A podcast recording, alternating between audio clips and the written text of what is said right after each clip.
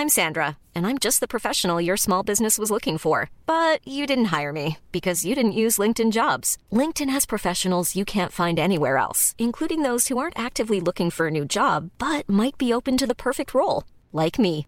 In a given month, over 70% of LinkedIn users don't visit other leading job sites. So if you're not looking on LinkedIn, you'll miss out on great candidates like Sandra. Start hiring professionals like a professional. Post your free job on linkedin.com/people today.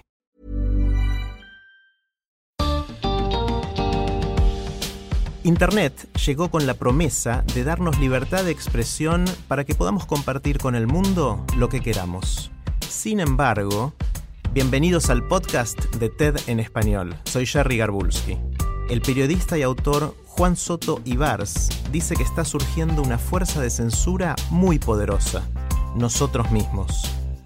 En su charla en TEDx Vitoria Gasteiz, Juan explica que esto está resultando en algo mucho más complejo que la censura tradicional.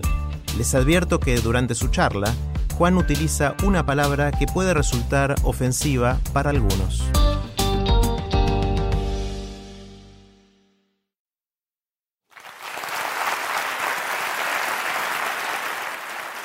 Vamos a empezar con un experimento que me gusta hacer. Eh, os voy a pedir otro aplauso. Esta vez quiero que aplauda eh, la gente que use habitualmente cualquiera de las redes sociales. A ver cómo suena. A ver. Vale. Ahora, el segundo aplauso es, eh, hay que pensarlo un poco. Eh, quiero que aplauda solamente la gente que nunca, que nunca ha borrado un tweet, un estado de Facebook antes de darle a publicar por miedo a una reacción exagerada. ¿Habéis, ¿habéis notado la diferencia? Eh, yo he venido a hablaros de algo que se llama postcensura y quiero empezar eh, por qué empecé a interesarme tanto por la censura y por la libertad de expresión.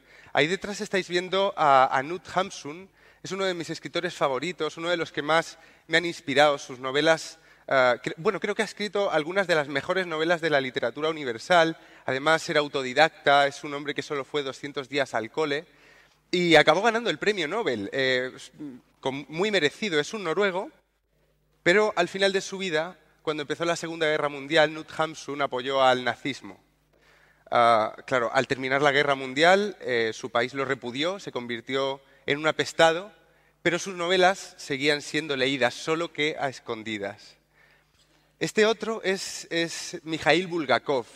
Él también tuvo problemas con la moral de la época, pero digamos que eligió los valores correctos. Él es un escritor soviético que desafió a Stalin con sus eh, novelas satíricas y sarcásticas. Su castigo fue eh, la prohibición total de volver a publicar y finalmente morir en el más torturado silencio. Hay una paradoja muy bonita eh, él tenía mucho miedo de que la policía secreta le robase la obra que estaba escribiendo, El Maestro y Margarita. Tenía pánico a que eso ocurriera. Y, cuando, y entonces la quemó. Él, quemó su obra, pero eh, nosotros hemos podido leerla porque la policía secreta ya la había cogido, la había fotocopiado y se la había vuelto a dejar en el cajón. Gracias a la policía secreta, paradójicamente, gracias a la censura, pudimos leer su obra maestra. Bueno, lo que tienen en común eh, lo que tienen en común Bulgakov y, Hamsun es que los dos ardieron en hogueras, ardieron en las hogueras de lo correcto.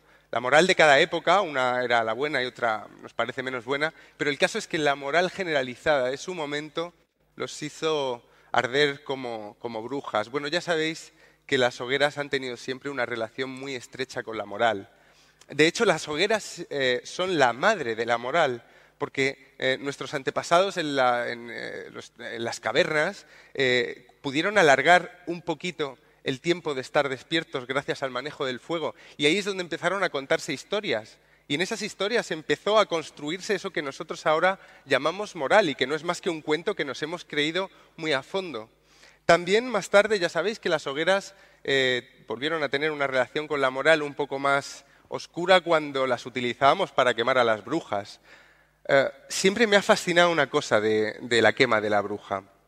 Veréis, podríamos pensar que la hoguera donde se quema la bruja es una hoguera que purifica a la sociedad. Eso es lo que creían ellos, los inquisidores. Pero había algo más. Había algo más en esa herramienta de la hoguera de quemar brujas. La hoguera establecía una línea. Establecía una línea como este círculo rojo. Quien estaba en la hoguera estaba fuera de la sociedad, era el malo, y quien estaba al otro lado era el bueno. Así que la hoguera funcionaba como un espejo. Quemar a la bruja nos servía a los que estábamos mirando la quema en la plaza pública para, para convencernos de que nosotros estábamos en el lado correcto, de que nosotros éramos los buenos.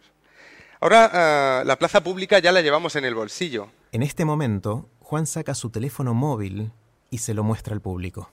Eh, todos tenemos en el bolsillo la plaza y en esta plaza eh, suceden muchas cosas. Empecé a investigar lo que pasaba en esta plaza.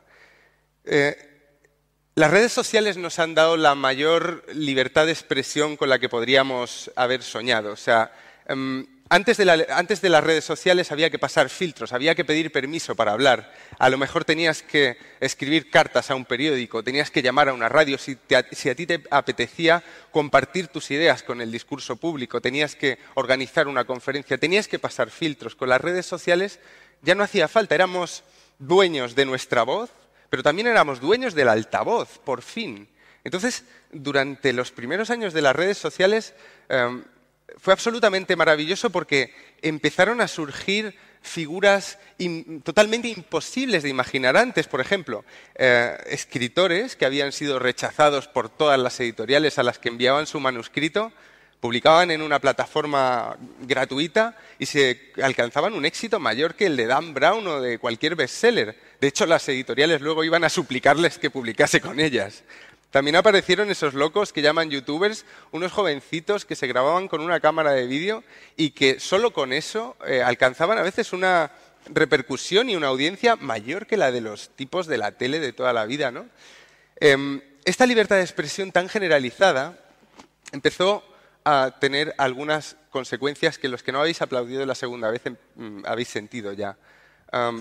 pasaron una serie de cosas antes mucha gente empezó a utilizar la libertad de expresión que le daban las redes para decir lo que pensaba realmente, y esto rompió un antiguo pacto social que se llamaba cortesía. A lo mejor el vecino del quinto con el que bajabas educadamente en el ascensor y le decías, eh, bueno, pues parece que hace buen tiempo, y él te decía, sí, hace un día bastante bueno. Cuando llegaba a su casa empezaba a tuitear pues, que había que quemar a los negros, que había que quemar a las mujeres, que, bueno, en fin, e, empezaba a soltar lo que tenía dentro y esto producía una automática violencia social. También había mucha gente que utilizaba las redes sociales para divertirse. Había gente que eh, usaba Twitter para contar chistes que no se atrevería a contar a lo mejor delante de su madre. Yo era uno de ellos. Yo mm, no lo voy a contar aquí en público, pero he puesto auténticas barbaridades en la red antes de que la red cambiara de forma. Y aquí tenemos a Cassandra Vera, que mm, los que estáis aquí seguro que la conocéis. Es una chica transexual que mientras era estudiante en la universidad había tuiteado unos chistes, eh, unos chistes bastante, bueno, unos chistes sobre Carrero Blanco, unos chistes sobre un malo de la película. Y después de que ella tuitease tranquilamente, ella, bueno, se relacionaba con gente que tuiteaba como ella, el poder empezó a tomar algunas medidas para limitar esta libertad de expresión que al poder siempre le ha asustado. Ella fue víctima de la censura. El artículo 558 de nuestro Código Penal en España eh, persigue algo que llama apología del terrorismo, pero que es muy sutil, ¿no? porque esto de la apología mm, siempre depende más de quien está escuchando que de quien dice algo. ¿no? El juez consideró que había apología y Cassandra Vera se encontró con la censura vertical.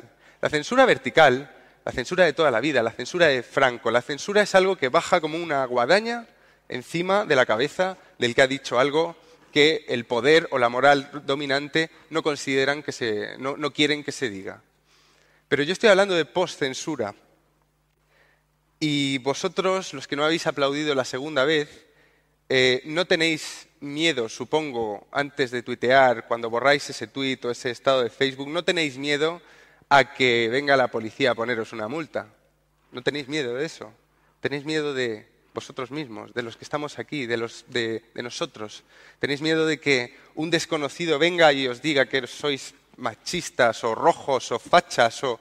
¿Tenéis miedo de montar un lío em, porque vuestras palabras se malinterpreten? ¿Tenéis miedo no del poder, sino de un poder extraño que todavía no sabemos percibir que no tiene cabeza, que no tiene cuerpo, que es como una especie de nube que se ha ah, sumido sobre nosotros. Tenéis miedo porque habéis sabido que hay linchamientos digitales constantemente. Tenéis miedo porque no queréis veros en uno de los titulares de prensa que van a pasar por detrás de mí. Tenéis miedo porque no queréis ser ese que está en la hoguera y del que todos se están riendo un día en la red social. Tenéis miedo porque no queréis que, por un tuit os, despidan del trabajo después de una reacción masiva. Tenéis miedo, en fin, de eh, lo que a mí me hizo empezar a investigar qué estaba pasando aquí por qué la libertad de expresión maravillosa, la libertad de expresión total que habíamos alcanzado con las redes sociales, nos estaba produciendo esta reacción alérgica.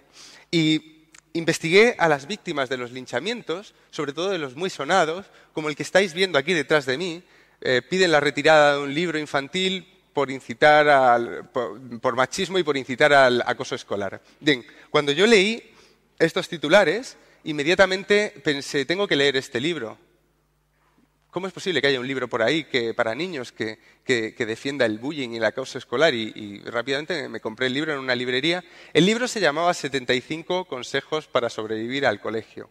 Es posible que ahora algunos de aquí ya os vaya sonando porque eh, mm, estuvo en el centro de un linchamiento en verano de 2006 de proporciones eh, espectaculares. Todo empezó mm, con una tuitera muy jovencita que había cogido el libro, había leído un par de frases fuera de contexto. Es un libro que tiene, eh, que tiene eh, consejos, pero que son en realidad anticonsejos. Es un libro muy irónico para niños. Y al espantarse esa chica como de 16, 17 años eh, leyendo estos textos, hizo una foto, la subió a Twitter y puso María Frisa, la escritora que fomenta el bullying. Bien, María Frisa en ese momento estaba comiendo con sus amigos estaba en casa, habían tomado cerveza, hacía calor, ella es de Zaragoza, verano, estaba feliz, estaban haciendo una paella, unas cervecitas y tal. Y en un momento dado, eh, después en la sobremesa, su hija adolescente bajó corriendo de la habitación, pálida, con los ojos muy abiertos, y le dijo, mamá, eres trending topic. María Frisa dijo, a tu madre no la insultes, ¿eso qué es? Porque María Frisa apenas usaba las redes y le dijo, bueno, es que, a ver, no te asustes, pero están diciendo que mm, tú fomentas el acoso escolar y el bullying. Eh, y, María Frisa se asustó, llamó a la editorial, dijo, oye, que parece ser que ha habido un malentendido y alguien está diciendo que fomento el acoso escolar. La editorial le dijo, alguien no. alrededor de 3.000 personas, pero no te asustes. María Frisa, 3.000 personas no te asustes son dos frases que no combinan muy bien. 3.000 personas, no te asustes porque esto, bueno, enseguida se pasará, la gente es verano, está aburrida, en fin, que en un ratito ya estarán con otra cosa. no, no, al día siguiente no estaban con otra cosa porque eh, cuando hay un linchamiento de este tipo, cuando parece que algo amenaza a la sociedad, por ejemplo, que una escritora está fomentando el acoso escolar, aparece una especie que tengo muy estudiada, es una especie nueva que ha surgido en Internet y que yo llamo los pajilleros de la indignación. Eh, el pajillero de la indignación es esa persona que cuando ve un chiste mm, sobre su pueblo eh, y es un chiste mínimamente ofensivo, aparece en las redes sociales haciendo un poco metafóricamente esto. ¡Ay, qué ofendido estoy! ¡Qué ofendido estoy! No puede ser, no puede ser, hay que castigarlo, hay que ir a por él. Bueno, estos pajilleros de la indignación hicieron esta petición en change.org y si os fijáis, eh, si os fijáis, hay Um, así es como quedó cuando eh, terminó la campaña. Habían firmado 34.000 personas. ¿Y cuál había sido el proceso? El proceso había sido el siguiente. Nadie de los que firmaron había leído el libro. Habían leído los trozos fuera de contexto que esta chica legítimamente asustada cuando vio el libro porque era una víctima del bullying, esta chica que desató todo el linchamiento, leyeron estas partes fuera de contexto y dijeron, no es posible que mis hijos puedan cruzarse con este libro que fomenta el bullying. Claro, volvemos a que era verano. ¿Qué pasa en verano con la prensa? En verano la prensa eh, necesita gasolina, necesita em, energía, necesita noticias que calienten, que, que distraigan. Y cuando María Frisa, al día siguiente de que empezasen a recogerse firmas contra ella, se vio en la televisión, en, telediarios de la Sexta, de televisión española, donde decían que ella era la escritora que fomentaba el bullying, y sin llamarla a ella para que pudiera eh, defenderse, María Frisa cayó. Imaginaos que eh, sois María Frisa. María Frisa era una persona a la que la sociedad de la postcensura no estaba dando oportunidad ni siquiera de responder a la acusación. ¿Qué es la postcensura? ¿Qué es la postcensura? La postcensura es un titular como este. Cuando la editorial felizmente no quiso retirar el libro porque sabían que la acusación era injusta por mucho que 35.000 personas firmasen, los medios estaban como, como enfadados. El libro infantil acusado de incitar al bullying y al machismo seguirá en las librerías acusado de incitar al bullying y el machismo, parecía decirnos, la editorial no nos hace caso, la editorial va a seguir R que R, ¿no? Como cuando un político corrupto no quiere dimitir, etc. Todo esto era por nada. Y esto, desgraciadamente, pasa a diario. Eh, empecé hablar con las víctimas de los linchamientos, pero también con quienes participaban en los linchamientos. Hablé con personas que habían firmado esta petición y que una semana después o dos semanas después de haber firmado no recordaban haberlo hecho. Había personas a las que contactaba por las redes sociales y le decía, ¿te acuerdas cuando firmaste aquí? Y me dijo, no, a ver, recuerda, sí, el libro que incitaba al bullying. Eh, mm, ah, sí, sí, me acuerdo, qué tía más cabrona, menos mal que firmé. Le dije, ¿leíste el libro? No, no leí el libro le dije, pues toma, te lo pasaba. Y entonces mm, había gente que se arrepentía, había gente que... Y descubrí algo muy mm, esencial de todo esto. Descubrí que la gente que participa en los linchamientos digitales no es mala.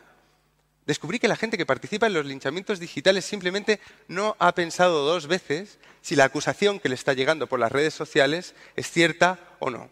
Bien, nunca eh, pensé que las víctimas de los linchamientos serían lo que menos me preocupa de todo este asunto de la postcensura. Em, al contrario, las víctimas de los linchamientos muchas veces se salvan. Em, pero lo grave de este ambiente violento en el que cualquier frase fuera de contexto de cualquier persona, no tiene que ser un escritor, de cualquier tuitero, de cualquier eh, en fin, trabajador que tiene una mala tarde y le grita a la tele por Twitter, mm, cuando, este ambiente es tan opresivo, cuando empezamos a tener miedo de nuestra propia libertad, lo que acaba ocurriendo es que nos callamos, borramos antes, titubeamos a la hora de compartir la idea que teníamos y además empezamos a permitir que el poder achique nuestra libertad de expresión. Estamos en un fenómeno muy preocupante. Lo que llamo postcensura es mucha gente legítimamente ofendida, trazando líneas en el suelo y diciendo, sí, libertad, pero con un límite. ¿Dónde está el límite? Para mí, aquí. Soy feminista, cero machismo, cero bromas de machismo. Para, ti, ¿dónde está? Yo soy católico. Para mí el límite está aquí. Cero bromas con la Virgen. ¿Y para usted? No, no. Yo no soporto que se metan con mi, con mi región. Yo soy andaluz, así que aquí, y así que aquí, y así que aquí, y así que aquí. Y cada vez habrá más gente que no aplaude la segunda vez. Porque cada vez conoceremos más casos en los que, por decir cualquier cosa, eh, o por una malinterpretación de lo que hemos dicho, como le pasó a María Frisa, eh, eh, alguien ha perdido el trabajo, o alguien ha pasado una muy mala semana, o alguien ha sido desautorizado por sus jefes. Tengo detrás todo el rato ahora a, George Orwell, y no es por 1984, porque esto no se parece a 1984.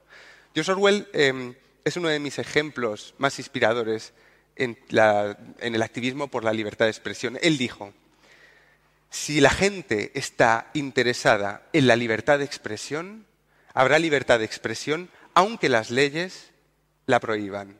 En cambio, añado yo, si la gente deja de estar interesada en la libertad de expresión, si dejamos de querer vivir en libertad de expresión, dejará de haber libertad de expresión, aunque las leyes la permitan. No lo permitamos nosotros. Gracias.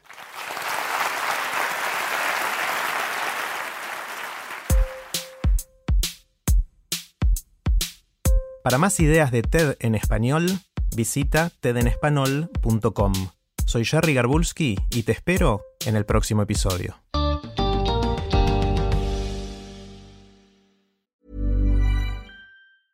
A lot can happen in the next three years. Like a chatbot may be your new best friend. But what won't change? Needing health insurance. United Healthcare Tri Term Medical Plans are available for these changing times. Underwritten by Golden Rule Insurance Company, they offer budget friendly, flexible coverage for people who are in between jobs or missed open enrollment. The plans last nearly three years in some states, with access to a nationwide network of doctors and hospitals. So, for whatever tomorrow brings, United Healthcare Tri Term Medical Plans may be for you. Learn more at uh1.com.